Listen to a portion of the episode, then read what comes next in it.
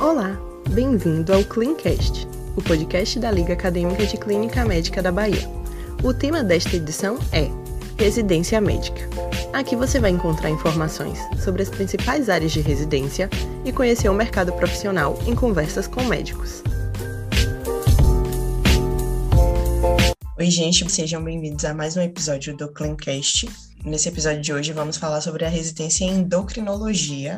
Hoje nossa convidada é a doutora Luciana Matos Barros Oliveira, ela que possui graduação em medicina pela Universidade Federal da Bahia, doutorado em endocrinologia pela Universidade de São Paulo e pós-doutorado em endocrinologia reprodutiva no Hospital Geral de Massachusetts na Universidade de Harvard. Atualmente, ela é professora associada de Fisiologia na Universidade Federal da Bahia e tem experiência na área de medicina, com ênfase em endocrinologia, atuando principalmente nos seguintes temas: diferença do desenvolvimento sexual, biologia molecular como ferramenta para estudos genéticos em hipogonadismo e transexualidade.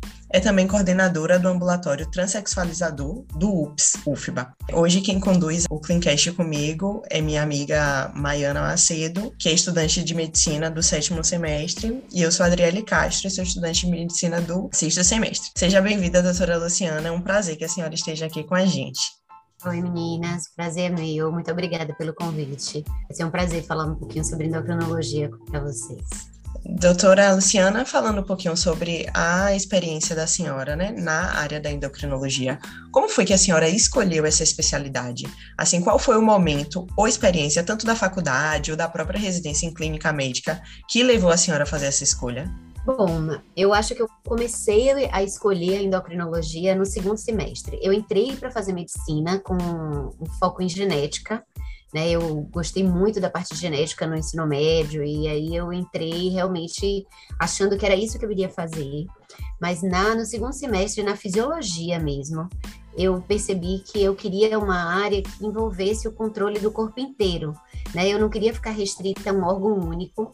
E aí, ali eu comecei a achar muito interessante a endocrinologia. No terceiro semestre, eu entrei para um grupo de pesquisa de, do professor titular da época, que era Emílio de Castro Silva. Fiquei durante os quatro anos é, restantes da faculdade fazendo a iniciação científica nesse laboratório, que investigava não só a parte de controle da glicemia e do apetite específico por sódio, mas era ligado à, à neurotransmissão. E eu achava muito interessante como eram sistemas interligados, né? Então, a neuro e endócrino ali naquele momento ficaram realmente entre as duas áreas que eu pensei em fazer. Quando eu fui chegando mais para o final do curso da medicina, eu percebi que na endocrinologia eu ia conseguir tratar meus pacientes e meus pacientes iriam melhorar de uma forma muito mais certa do que na neurologia, né?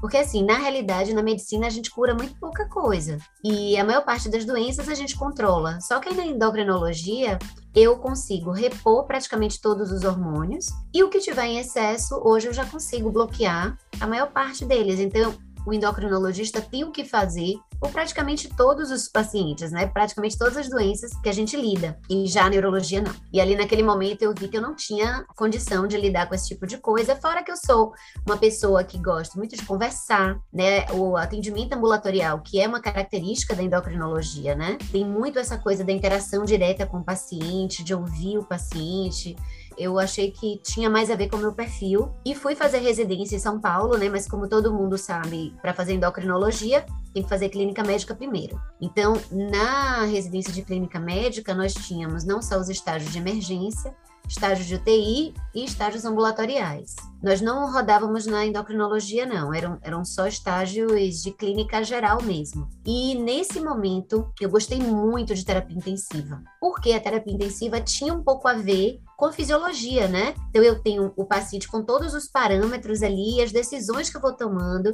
estão diretamente ligadas a esses parâmetros que eu estou obtendo com os aparelhos, né? E a fisiologia é muito forte, ventilação mecânica, controle hemodinâmico, controle de glicemia. Então, realmente era muito interessante, mas a qualidade de vida não me interessava. Essa coisa de trabalhar com plantão, de passar 10, 15, 20 anos da vida sempre de plantão, não era uma perspectiva que me interessava. E realmente a endocrinologia foi crescendo em mim, apesar da gente não passar, não rodar na endocrinologia, mas eu já fui a congressos, eu já acompanhava algumas pessoas lá na, na USP e fui vendo que realmente a endocrinologia tinha mais a ver com o meu perfil de gostar de ter um, uma visão integral daquele indivíduo, né, dos seus vários sistemas e aparelhos e conseguir ajustar isso mexendo com parâmetros hormonais, né, com os níveis hormonais daquele indivíduo.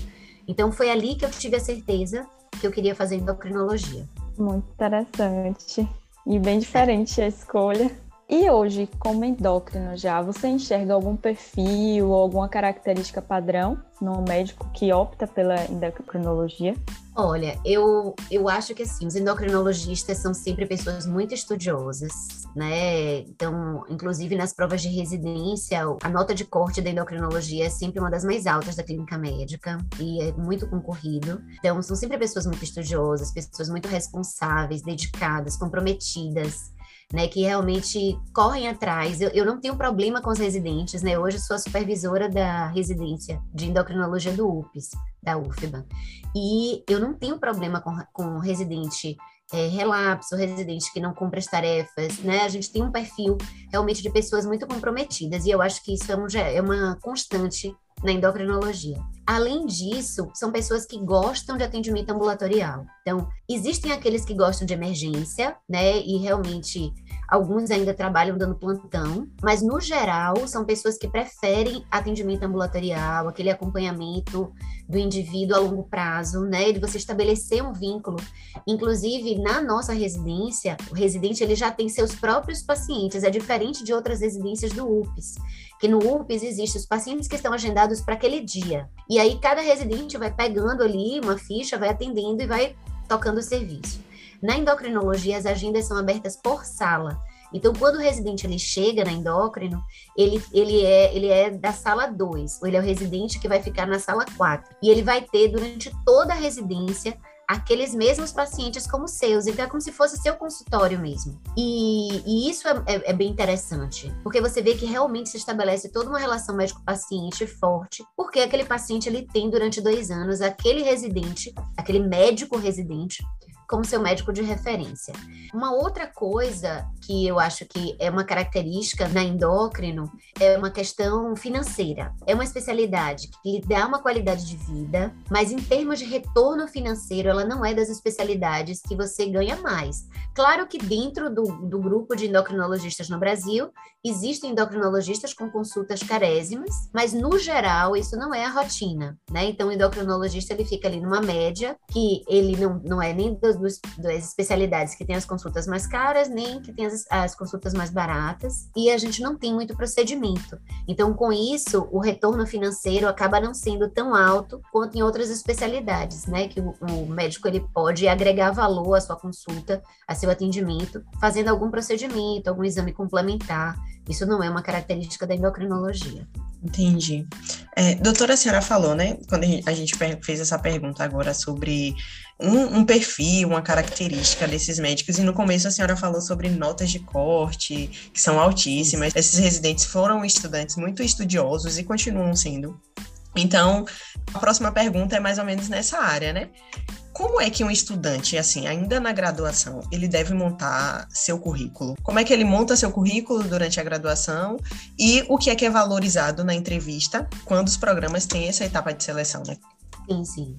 É, isso é bem importante mesmo, porque não basta você ser estudioso e ter notas altas, porque quando você chega nas provas de seleção, claro que existem programas que as provas de seleção são que a seleção é feita exclusivamente por provas, mas nas seleções dos melhores serviços, eles têm essa entrevista, e na entrevista é analisado o currículo, e o currículo, ele deve ser o mais diversificado possível. Então, é valorizado que você tenha, além de boas notas, obviamente, mas que você tenha formação em pesquisa, né, então iniciação científica, que você esteja comprometido em atividades de extensão, e aí a atividade de extensão tanto pode ser atividades de comunidade, como podem ser atividades ambulatoriais, como pode ser formando ligas. Existe uma diversidade de possibilidades e uma das coisas que eu acho que hoje em dia é muito valorizado é a, a capacidade de você contar uma história a partir do seu currículo. Então, não é simplesmente ah, as coisas foram acontecendo e foram caindo no meu colo e aí eu fui fazendo. Não, eu queria chegar em tal ponto e aí eu escolhi fazer pesquisa com esse professor porque esse professor tinha tal característica. Eu escolhi trabalhar montar liga dessa área ou fazer parte da liga dessa área, porque eu gostaria de estudar nisso, mesmo que lá na frente você tenha construído uma história, por exemplo, para fazer neuro, e lá na frente você não quis fazer neuro. Mas isso é valorizado por quê? Porque se vê que você pensou no seu currículo, você tentou construir uma história e lá na frente você entendeu, não, eu não quero fazer neuro, mas a partir de agora que eu decidi que eu quero ser endocrinologista, eu vou construir meu currículo enquanto médico para ser um endocrinologista forte, capaz capacitado, porque eu realmente tenho essa visão de que pesquisa é importante e extensão é importante também. Claro que se é uma pessoa que também tem monitoria, também super bem vista, porque a monitoria mostra inserção didática, e em toda residência você tem momentos em que você vai apresentar caso, você vai discutir temas, então, você vai estar exposto para fazer apresentações também. É, então, monitoria também é muito valorizado, mas você não precisa fazer cinco monitorias. Ah, é, isso é uma coisa que às vezes eu converso muito. Eu tenho um estudante que às vezes quer fazer duas monitorias ao mesmo tempo. Precisa disso. Na construção do seu currículo, você precisa ter essa diversidade. E que essa diversidade converse entre si, porque na hora que eles pegam seu currículo e eles vão lhe perguntar, Adriele, você fez tal pesquisa. Me fala um pouquinho sobre essa pesquisa. E aí você tem que demonstrar que você sabe o que ele tema. Tipo, o que, que você fez desse projeto, né? Dessa pesquisa. E aí você vai ter que explicar. Você conseguir fazer as coisas casarem, fazer as coisas fazerem sentido. Não, realmente eu pensei em cada etapa durante o meu curso de medicina e era aqui que eu queria chegar. Eu queria estar aqui nesse momento preparada para essa entrevista. Uma outra coisa que eu acho que é muito importante na entrevista é espontaneidade. Mas isso, obviamente, a gente não ensina as pessoas. Existem dicas existem professores que falam sobre fluência, né? Existem inclusive cursos na UFBA sobre isso, para você aprender a falar publicamente. E isso eu acho super importante. Uma pessoa que é muito tímida, é, é muito importante que tenha isso. Mas a entrevista é um momento em que você está vendendo a sua história, você está vendendo a sua capacidade de ir além. Então é importante que você conheça o serviço muito bem, você já tenha lido, você conheça os professores, os médicos que fazem parte daquele serviço. E por que que você escolheu aquele serviço. Não é simplesmente foi porque foi o que minha nota deu para escolher. Eu quero esse serviço porque eu vi que tem tal professor aqui que trabalha com essa área, que é uma área que me interessa. Eu vi que na residência existe um estágio que é em tal coisa e isso é uma coisa que me interessa. Mostrar que você fez um dever de casa, sabe? Que você estudou, você conhece aquele serviço e que você vai agregar. Porque não é simplesmente, ah, porque eu vou falar bem daquele chefe e o chefe vai ficar, vai que ele tá na minha banca, né? Não, não é por isso, não. Às vezes o chefe nem tá naquela banca, ele nem faz parte daquela comissão de seleção, mas mostra que você é uma pessoa que tem visão, que tem ambição, que faz, estuda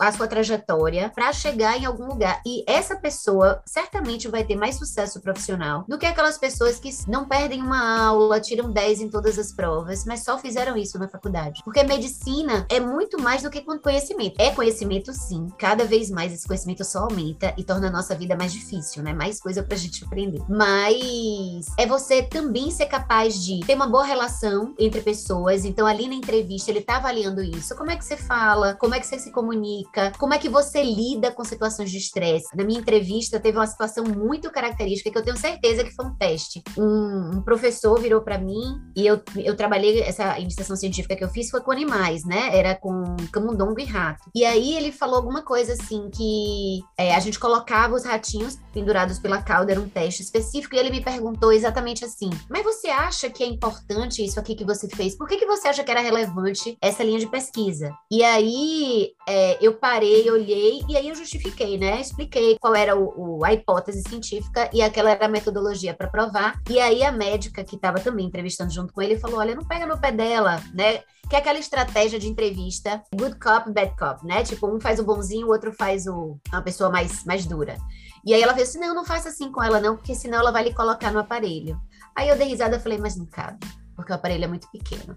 E aí, pronto, e aí todo mundo deu risada, mas eu mostrei assim que, mesmo ele me colocando numa situação de confronto, aquilo não me intimidou, aquilo não me desconcertou. Eu sabia exatamente sobre o que eu estava falando, sabe? Então eu acho que Nessa entrevista, conta tudo isso. Conta o seu histórico escolar. Então, boas notas é importante, não esqueçam. Eu não, quero, não quis dizer que não vale a pena tirar o 10, não, tá? Vale a pena tirar o 10. Então, o histórico é importante, um currículo bem construído é importante, você saber contar a história do seu currículo, mesmo que num caminho você tenha feito uma mudança, explicar por que, que aconteceu aquilo, isso é importante. E você saber se comunicar, ser claro, estar tá seguro da situação, é, é, ser capaz de brincar ou de fazer uma situação assim, mostrando que você não está tão tenso, porque, obviamente, todo mundo na entrevista desse porte está tenso. Eles sabem que a gente está tenso. Então, ah, mas eu vou gaguejar. Tudo bem, você vai começar gaguejando mas depois isso vai melhorar, né? Então, é ir trabalhando isso. E eu acho que vocês já acabam fazendo isso, porque eu vejo entrevistas de liga, vocês já começam a fazer esse padrão de seleção desde muito cedo na faculdade. Então, eu acho que vocês vão sendo preparados para isso. Eu acho que essa dica é mais importante para aquele que está só focado em tirar nota 10 e está achando que só ir bem em prova vai ser suficiente a qualidade da construção desse, desse currículo conta muito mais do que a quantidade, né? Exato. Verdade. Acho que você trouxe pontos muito elementares para a gente, né? Na, na formação, na construção da gente do, da graduação no nosso currículo, de um bom currículo. Então, agora a gente queria saber um pouquinho sobre os programas de residência, o programa em si, né? Quais as diferenças ou as principais diferenças entre os programas de residência na, endocrinologia em São Paulo e aqui na Bahia? Essa é uma pergunta muito interessante. Eu acho que a principal diferença é a quantidade de pacientes que, que, que são vistos, né, que são atendidos, e a disponibilidade para exame complementar. Isso na endocrinologia é extremamente importante, porque para a gente a dosagem hormonal e exames de imagem tipo ressonância, tomografia, ultrassonografia, eles são muito importantes na investigação para a gente conseguir fechar diagnóstico. E atualmente, que não é uma coisa tão recente, né, já desde a época da minha residência, a endocrinologia está muito ligada à genética. Ela hoje uma boa parte da etiologia das doenças endócrinas está ligada à genética e está ligada a estudos moleculares. Então, eu costumo dizer que a endocrinologia que muita gente fala, que é essa endocrinologia dos hormônios circulantes, né? Então, este hipotálamo, hipófise, glândula periférica, essa regulação, isso é uma, uma endocrinologia que é feita até hoje, obviamente, mas é, digamos, do século XX, né? Desde o século, do início do século XXI, cada vez mais a gente vê que a endocrinologia está chegando a fechar diagnósticos, a, a que vão na base genética da etiologia daquela doença, que vão no sistema celular e vai entender, não, isso aqui é um defeito pós-receptor, isso é um defeito do sistema de segundo mensageiro, isso é um defeito de chaperonas. Então, eu acho que isso nos serviços grandes de São Paulo, por terem é, médicos que são pesquisadores, que, pes que produzem ciência de excelência, isso faz a diferença, né? Eu acho que essa é uma diferença mais importante. Aqui na Bahia, nós temos pesquisadores excelentes, nós temos serviços com muitos pacientes, inclusive com uma diversidade de doenças, que eu digo que é única, porque tem coisas que eu vejo aqui no ambulatório do UFES que eu nunca vi na residência da USP. Então, eu acho que a gente realmente tem uma diversidade, até porque aqui no Nordeste, por conta de casamentos consanguíneos, por conta de determinadas características da nossa população, nós temos algumas doenças que são mais prevalentes do que em outros lugares do Brasil e do mundo. Então, isso na endócrino faz a diferença. Por exemplo, no, nas diferenças do desenvolvimento sexual, né, que a gente chama de DDS. Tem doenças que são super prevalentes aqui na Bahia e que não, não são muito frequentes em outros, em outros centros. Mas a diferença que eu acho principal é essa. Então, na hora que eu solicito um exame, aquela pessoa ela vai conseguir fazer no laboratório do hospital universitário todos eles. Aqui a gente acaba tendo que complementar isso. Então, o UPS não faz todos os exames, né, é, hormonais. Aí você tem que saber onde que na rede, né, do SUS na Bahia faz aquele exame. E existem exames que não são feitos, que não estão disponíveis no SUS e não estão disponíveis na no UPS. Então, a gente vai ter que conseguir uma cortesia de um laboratório privado, ou às vezes até fazer uma vaquinha entre os médicos para a gente poder viabilizar a investigação daquele indivíduo. E isso faz a diferença. Então, eu consigo investigar muito mais rápido. Eu costumo dizer, inclusive, que é, eu terminei a residência em 98, tá? E eu voltei dos Estados Unidos em 2000, então isso tem muito tempo. Mas eu acabo mantendo muito contato, um contato próximo com meus colegas dos outros serviços. Mas nessa época, em 98, quando eu fui para os Estados Unidos, a diferença que eu vi na Harvard em relação à USP foi a quantidade e a velocidade. Então, por exemplo, é, em vez de ter um aparelho de ressonância, eles tinham cinco aparelhos de ressonância. Então, o paciente fazia ressonância, você pedia, daqui a poucas horas ele estava descendo para fazer. Você pedia exame laboratorial, né, dosagens hormonais, e de tarde você passava a visita e esse, essa dosagem hormonal já estava pronta, a depender do, do tipo de ensaio. Enquanto Enquanto que na USP ia levar, às vezes, um dia, dois dias. Mas aqui na, aqui na UFBA, a gente, infelizmente, tem exames que a gente não consegue fazer ou demora muito para conseguir. Então, realmente é indiscutível que essa é uma diferença básica. E isso não é só uma questão do UPS, não. Eu acho que todas as residências de endocrinologia da Bahia, né? E aqui eu estou falando do SEDEBA e do Roberto Santos, a gente enfrenta essas dificuldades, né? Inclusive, alguns deles nem são hospitais universitários, então o sistema de interconsulta é meio complicado, mas, por outro lado, isso nos torna muito mais resilientes e muito mais criativos, porque como você não consegue ter o acesso fácil a todos os exames, a sua investigação ela acaba sendo muito mais criteriosa. Você não pode pedir todos os hormônios do eixo hipotálamo-hipófise. Então, quais são os principais exames que eu vou pensar, que eu vou, que eu vou solicitar solicitar. Isso vai desenvolvendo o seu raciocínio clínico de uma forma que é imbatível. E daí, quando você está no consultório privado e você tem, pelo plano de saúde, acesso a todos os exames, ou quando você vai fazer uma pós-graduação num outro serviço, num lugar melhor, você tem o raciocínio clínico super bem desenvolvido, porque você teve que desenvolvê-lo pela adversidade que você enfrentou na residência aqui. E, além disso, você tem agora o conhecimento. Você sabia nos livros o que é que podia ser pedido. Então, agora você também pode. É como, é como, numa comparação, assim, a minha avó dizia que é muito mais fácil aprender a ser rico do que aprender a ser pobre, sabe? Então, às vezes, quem fez uma formação em São Paulo, quem fez uma formação nos Estados Unidos, tem muita dificuldade de trabalhar na Bahia, porque não sabe fazer essa medicina de uma forma criativa, de uma forma que tá, eu só tenho, o meu, o meu paciente ele só vai poder gastar X reais.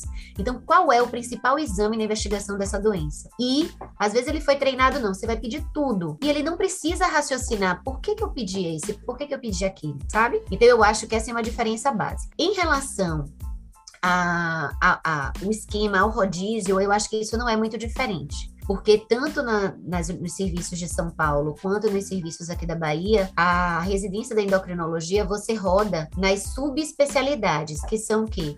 Então a gente tem ambulatório de tireoide, ambulatório de diabetes, ambulatório de obesidade, ambulatório de genética, ambulatório de endocrinologia pediátrica, ambulatório de transgeneridade, que a gente tem no UPS, né? É, na Bahia é o único serviço de residência que tem. Então, você, você consegue ter uma diversidade de ambulatórios, você vai estar em contato com aqueles profissionais que são subespecializados e eles estudam mais aquela área, trabalham mais naquela área e, consequentemente, eles vão ter uma capacidade melhor para lhe ensinar aquela área. Tanto em São Paulo quanto aqui, o modelo é o mesmo. Você roda X meses em cada serviço. O que eu acho de peculiaridade do UPS é essa questão das salas, como eu falei. A gente consegue mimetizar a ideia de como vai ser no seu consultório. Aquele paciente é seu e durante dois anos ele é seu. Fora Fora isso, eu não acho que, que exista muita diferença, não. Entendi, doutora. Doutora, é, a senhora falou sobre falou sobre as diferenças assim entre a residência aqui em São Paulo,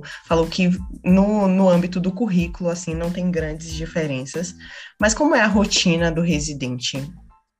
As atividades da residência são basicamente ambulatoriais. Então, os residentes eles têm ambulatórios de manhã e de tarde, né? E eles têm que prestar interconsulta ou acompanhar pacientes que estejam na, nos hospitais, internados no hospital. Então, nas enfermarias. Tanto aqui quanto lá é esse mesmo esquema. A diferença é que aqui em Salvador a gente não tem leito específico da endocrinologia. Então, nós usamos os mesmos leitos que todas as especialidades de clínica médica. E aí vai ser dentro da necessidade, né? Quem tiver com paciente mais grave, quando tem vaga, e assim a gente vai colocando. Lá na, na USP, eles têm uma enfermaria né? Eles têm alguns leitos específicos para endocrinologia. Só que a endocrinologia não é, uma, não é uma especialidade que a gente precisa internar muito. Inclusive, muitos pacientes às vezes são internados lá em São Paulo para investigação. Paciente do interior, é um paciente de um outro estado que não consegue fazer os exames complementares e aí se internava esse paciente para fazer para completar a investigação. Mas não é porque ele precisava de um acompanhamento internado. E aqui a gente consegue vagas. É, eu não posso dizer assim, eu não consigo me lembrar de um paciente que a gente tenha visto no ambulatório, precisou internar e não conseguiu vaga para colocar esse indivíduo. Em relação à rotina, então é isso. Todos os dias da semana, praticamente, existem sessões didáticas, cada ambulatório acaba tendo, cada subespecialidade acaba tendo a sua sessão é, os residentes são liberados para ir para congresso, né, encontros científicos que tenham de uma determinada área. É, a depender da importância do congresso, inclusive o ambulatório, ele é reduzido o número de pacientes para que todos possam ir. E existe um foco, doutora? Tipo, no primeiro ano é focado em uma área e no segundo ano é focado em alguma outra área? Bom, aqui na Bahia existem ambulatórios que elas fazem o ano, os dois anos. Agora existem, existem existem opcionais, existem subespecialidades que não são ou áreas correlatas da endócrino, tipo genética, que não são diretamente lá, eles não vão ser acompanhados por um endocrinologista, vai ser um geneticista que faz o atendimento dos indivíduos e discute os casos, mas isso é extremamente importante porque, como eu disse, hoje em dia endocrinologia ela está muito ligada à, genética, né? A, questão da origem das doenças. Então, esse estágio é um estágio do primeiro ano, que justamente é o momento que você está chegando na endocrinologia. E também passar pelo ambulatório da genética, isso muda o olhar do exame físico, porque o, o geneticista ele vai medindo, ele faz medida de distância interocular, ele mede segmentos do corpo. E isso no raciocínio clínico para o endocrinologista é super importante, porque tem muita doença genética que vai estar associada à alteração endócrina. E tem doenças endócrinas que têm manifestações dismórficas, né? Então, que isso o geneticista faz muito bem porque é o forte, é o principal da área deles. Então, esse é um estágio de primeiro ano.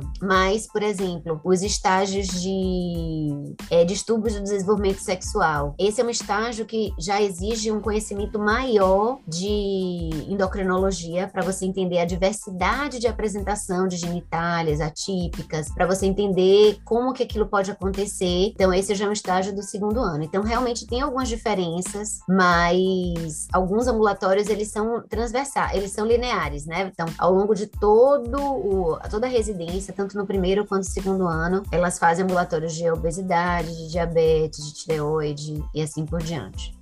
Muito bom.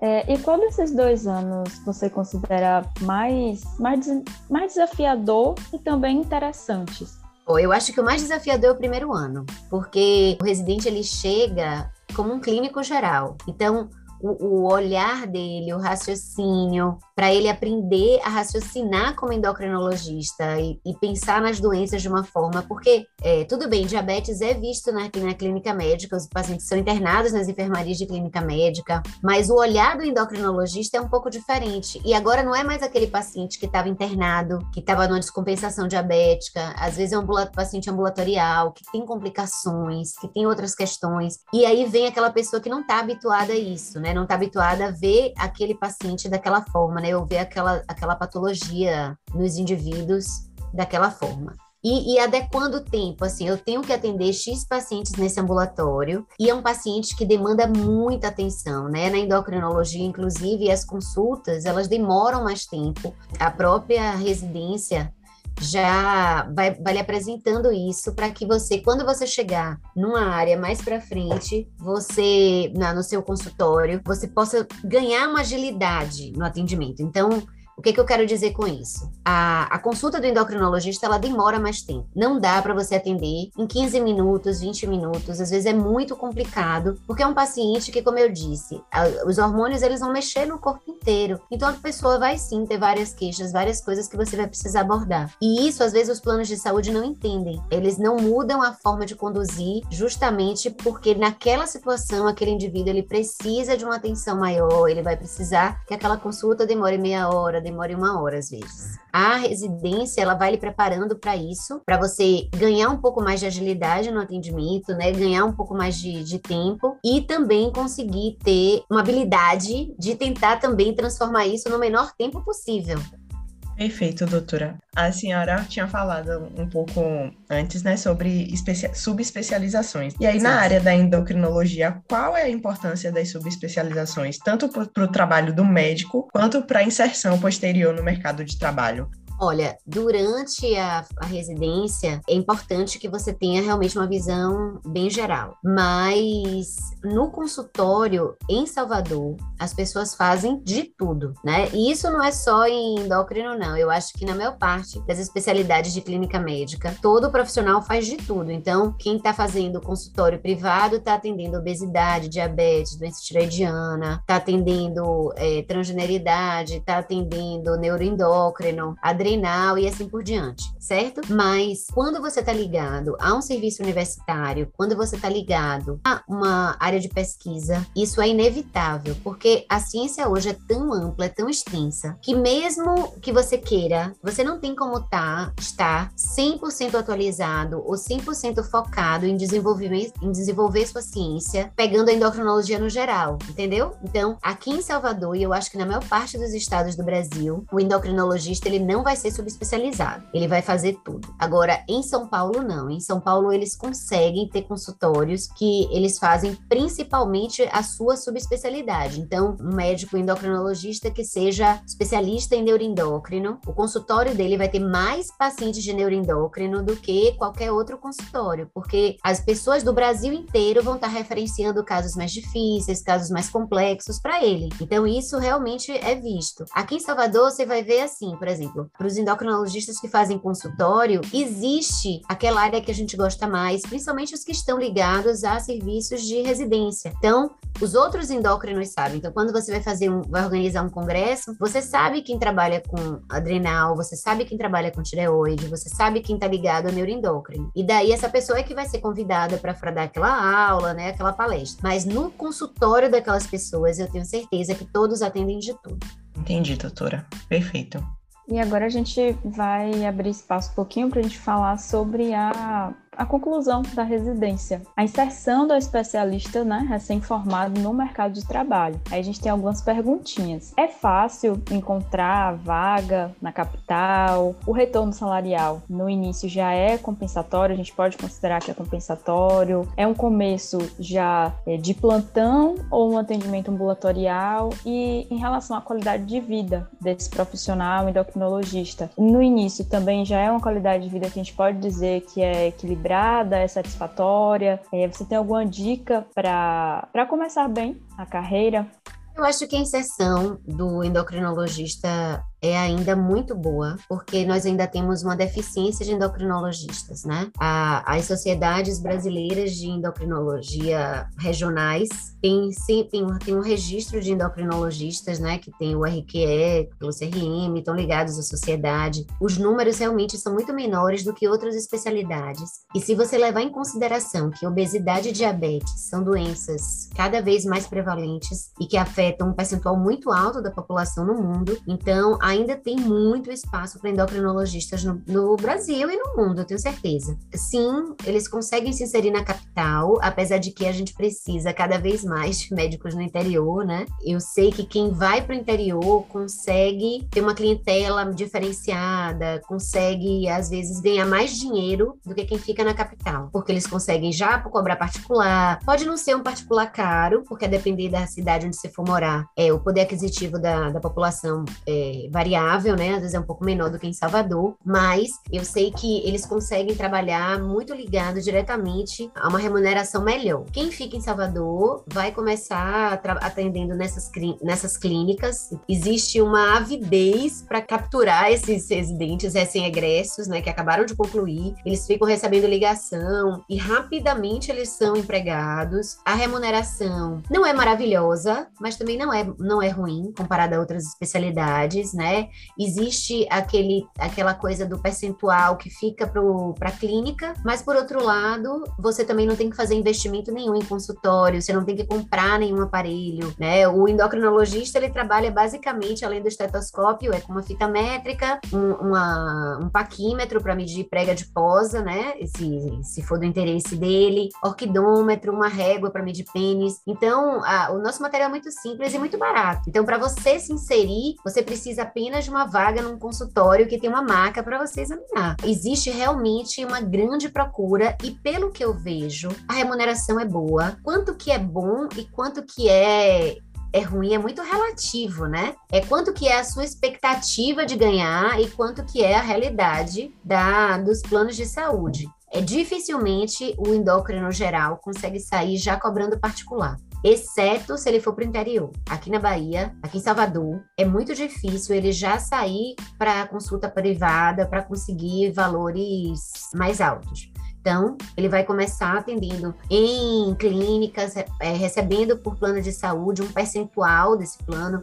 Então, às vezes é 70% do valor, às vezes 80% do valor, depende da negociação que você faça. E mas com isso você vai construindo o seu nome, você vai mostrando o serviço e a tendência é você migrar para atendimento particular exclusivo, né? Inclusive, a depender do, do lugar onde você atenda, você consegue sim ter apenas atendimento particular. Ainda é uma coisa que os, os pacientes pagam né? Eles veem a necessidade de desse especialista é, e que um bom especialista vai fazer a diferença na condução, né? Então, eu acho que, que a inserção nesse sentido é muito boa, é muito boa. Em relação a plantão, é uma, é uma alternativa, principalmente nos primeiros anos, porque quando a pessoa termina a residência, na verdade, eu acho que o problema não é quanto você ganha quando você sai da residência, é o quanto você ganha durante a residência. O valor que um residente recebe é muito baixo Eu sei que às vezes é até muito maior do que em outras profissões, né? Em outras áreas que também são de nível superior. O profissional estabelecido não ganha os 4 mil que ganha um residente. Mas em termos do tanto que aquele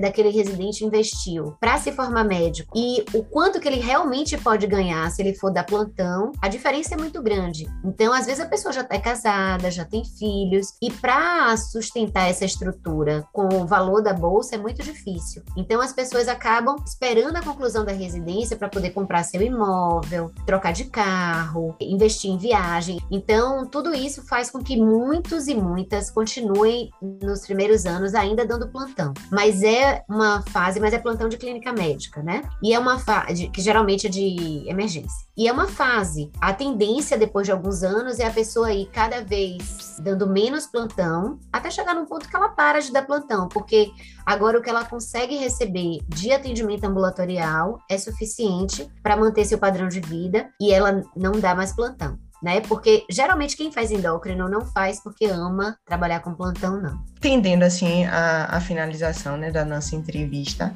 a gente queria saber mais ou menos, depois de toda essa discussão, né, quais seriam o que a senhora colocaria como vantagem, as maiores vantagens e as maiores desvantagens da especialidade endocrinologia?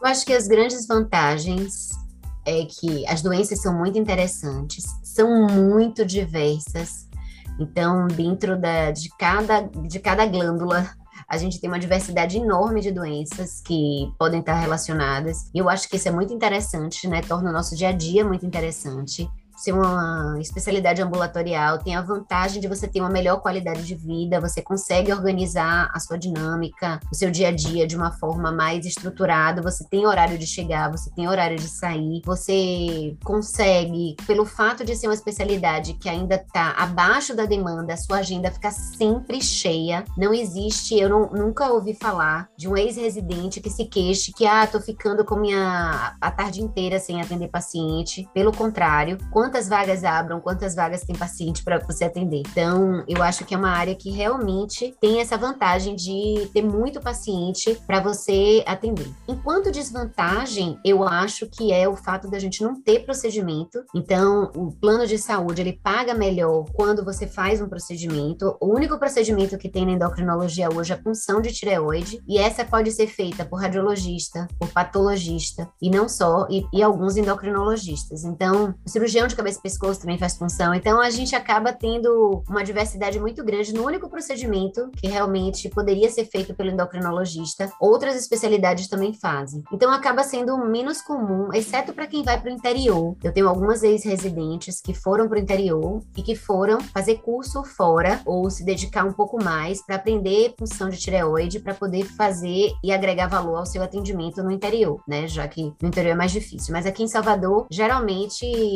são poucos endocrinologistas que fazem punção. E com isso, como você não tem muito procedimento, então o ganho é um pouco menor do que em outras especialidades que você tem procedimento. Mas eu, eu digo que essa é a única desvantagem. Eu só vejo vantagens. É, não sei se é porque é uma área que eu amo. Eu digo que eu nasci endocrinologista, eu só não sabia. Mas desde criança eu era endocrinologista. Eu só não sabia, só não tinha sido apresentada ainda. Porque, inclusive, eu digo isso para meus alunos. Às vezes as pessoas ficam, ai, para eu não sei o que, que eu vou ser, não sei que especialidade eu vou fazer. Olha, fique tranquilo, cada pessoa nasce para ser uma coisa. Quando chegar no seu lugar, você vai entender que você chegou naquele lugar e é ali que você vai ficar. E é aquilo que você vai gostar de fazer pro resto da vida. Então, não se estresse, não se preocupe com isso. Excelente.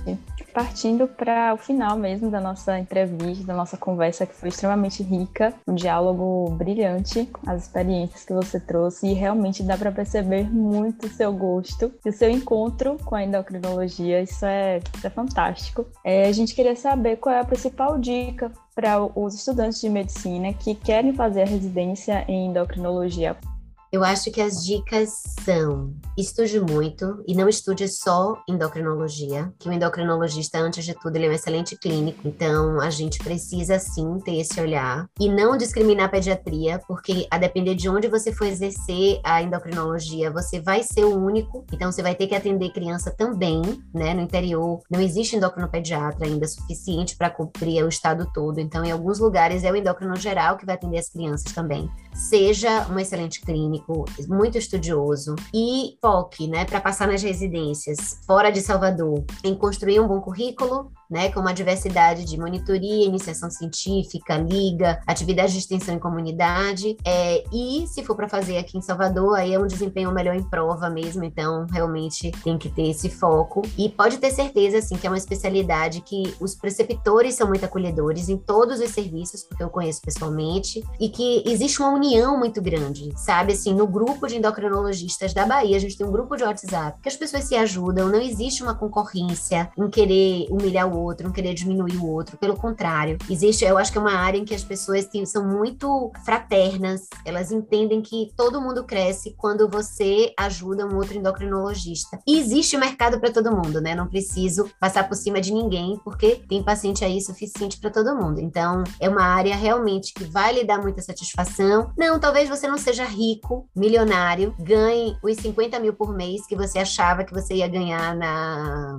na escola, mas a longo prazo realmente traz muita satisfação e vai dar sim para você viver com bastante conforto. Perfeito, doutora. É, a gente finaliza agora né, nossa entrevista. A gente gostaria de agradecer por, pela disponibilização do tempo, né? A senhora teve a disponibilidade de estar aqui com a gente gravando esse podcast. Convidar sempre para umas próximas parcerias. Então, tanto em sessão, em outras atividades, a senhora esteve presente, se mostrou disponível. É agradecer mesmo por a senhora ser uma excelente profissional, uma excelente professora e uma excelente amiga da Lacliance. Muito obrigada. Ah, é um prazer. Eu fico muito feliz realmente de poder participar. E eu acho que, da mesma forma que eu amo endocrinologia, eu amo ser professora. E eu sei que eu estou formando a nova geração de médicos que vão poder ser meus médicos também. Então, se eu conseguir que vocês sejam o melhor possível, sai todo mundo ganhando. Então, realmente, eu fico muito feliz, inclusive, de ver essa iniciativa de vocês. E sempre que eu puder ajudar, eu vou tentar disponibilizar tempo para isso. Porque vocês são a nova geração, né? Vocês são o nosso futuro. Obrigada, Eu também gostaria de agradecer a oportunidade de estar conhecendo conhecendo mais sobre você e sobre a sua história na medicina para chegar e escolher a endocrinologia. E como você disse para a gente, você se encontrou na endócrina. E a gente percebe isso para nós, estudantes, que vamos ouvir esse podcast, é muito rico saber que, ah, eu estou pensando em endócrino, eu tenho alguém como espelho. Isso é muito bom, muito bom mesmo. Excelente. Obrigada por ouvir o Cleancast. Esperamos que você tenha gostado. E aguardamos vocês nas sessões da Laclean, toda quinta-feira, às 19 horas, e no nosso próximo programa. Até a próxima!